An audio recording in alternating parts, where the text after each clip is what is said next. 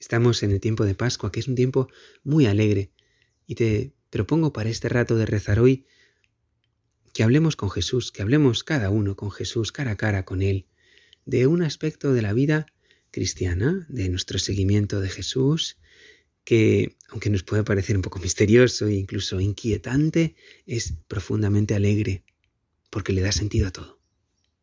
Y lo vamos a hacer de la mano de un pasaje del Evangelio que hemos leído hace poco, que era en dos días de la resurrección, la aparición a María Magdalena. Empieza contando San Juan, al comienzo del capítulo 20, cómo el primer día de la semana, después del sábado, María Magdalena fue al sepulcro, muy temprano, cuando todavía estaba oscuro, y vio que la piedra que cerraba la entrada del sepulcro había sido removida. Son otros los evangelistas que nos cuentan cómo las santas mujeres fueron pensando, uy, a ver quién nos quita la piedra, porque es una piedra súper difícil, enorme, muy grande, muy pesada. Y es que cuando contamos con Dios, cuando vamos de frente, cuando le pedimos ayuda y en el fondo buscamos al Señor, pues se van quitando y removiendo los obstáculos. Esas piedras pesadas que nos parecen imposibles de mover a nosotros, es verdad que son imposibles para nosotros, pero no para Dios. Y también nos dice el Evangelio en este pasaje cómo era de noche, estaba oscuro. Es un tema que nos puede dar un poco de miedo, nos puede inquietar un poco. Pero si vamos con ese amor, que es esa luz que enciende nuestra alma y nuestra vida, entonces nos encontraremos con la luz, la luz de Cristo, que enciende nuestra vida y le da sentido pleno a todo lo que hacemos.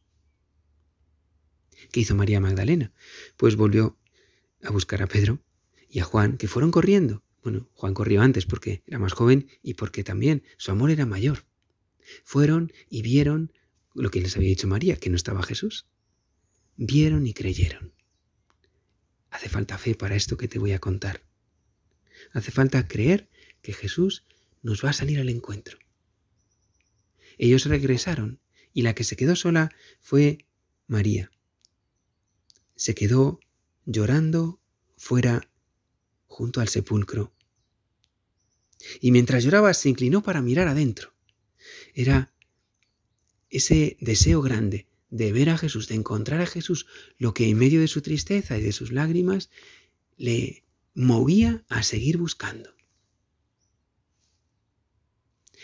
Es un ejemplo para nosotros, para descubrir qué quiere Dios de nosotros, para encontrarnos cara a cara con Él, para de alguna manera entender ¿Qué quieres tú, Jesús, de mí? Pues seguir buscando, no cansarse, aunque haya lágrimas, aunque haya tristezas, aunque haya cosas de pequeña o gran oscuridad. Entonces, al mirar hacia adentro, se encontró que donde tendría que haber estado Jesús había dos ángeles. Como a veces el Señor a través de personas buenas mm, que rezan por nosotros, que nos ayudan, una amiga, un amigo, un sacerdote, nos hacen ver y nos dice, no, por aquí no. ¿Por qué buscas entre los muertos al que está vivo? No está aquí, ha resucitado. Tienes que buscar en otro lado, porque no está en el sepulcro. Siga buscando. Nos dan una pista para que sigamos en esa lucha de encontrar nosotros, con la ayuda de Dios, con la ayuda de la iglesia, por supuesto, cuál es el camino que Dios quiere para cada uno de nosotros. ¿Cuál es nuestra vocación? Y lo haremos si, como ella, como María Magdalena y como la otra María, la Madre de Jesús, nos abajamos, se inclinó para mirar adentro. Nos abajamos porque Dios ha mirado la humildad, la bajeza de su esclava. Por eso, María descubre entiende que quiere Dios de ella y le dice que sí. Hágase, cúmplase. Hágase en mí según tu palabra. Pero hay que ser muy humilde porque a veces no acabamos de ver lo que Dios nos quiere pedir o lo que en el fondo nos está pidiendo porque no nos da la gana. Es, es difícil, Señor, pero a veces no es una cuestión de ver lo que tú me pides, lo que quieres para mí, ahora en este momento concreto, sino de que yo quiera agacharme y hacer tu voluntad, no la mía, sino la tuya.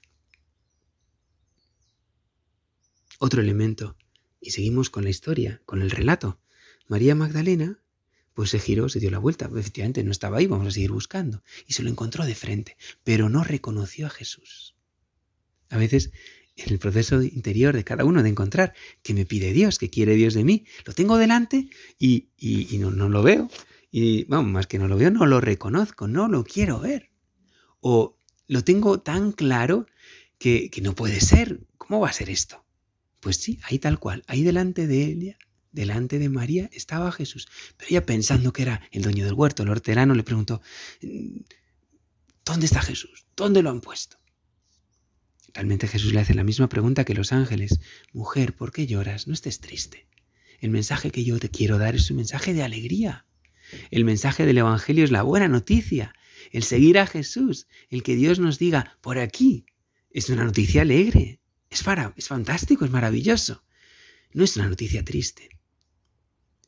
Es la mejor noticia. Bueno, sin embargo, María seguía llorando, seguía triste, porque no descubría, no entendía todavía que era Jesús. Jesús mismo quien le estaba hablando. ¿Cuándo va a reconocer a Jesús?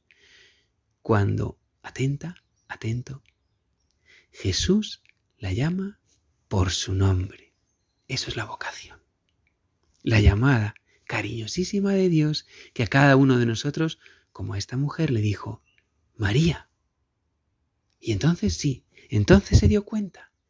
La vocación es la llamada personalísima que Jesús nos hace a cada uno, a cada cristiano que quiere que todos nos vayamos al cielo, que todos nos salvemos, pero de cada uno lo quiere de una manera distinta. Personalísima, única, exclusiva, porque cada alma es exclusiva. Dios la ha creado para siempre y desde siempre ha pensado en nosotros para que fuéramos santos, irreprochables, sin mancha, por el amor. Y a esa llamada cada uno de nosotros, como María, le podemos decir, Señor. O como María, la Madre de Jesús, le podemos decir, aquí está la esclava del Señor, aquí estoy, Señor, porque me has llamado. Hágase en mí según tu palabra. Y entonces qué dicha, qué felicidad, porque le habremos dicho el sí más grande de nuestra vida al amor de Dios. Y Él nos va a hacer súper felices.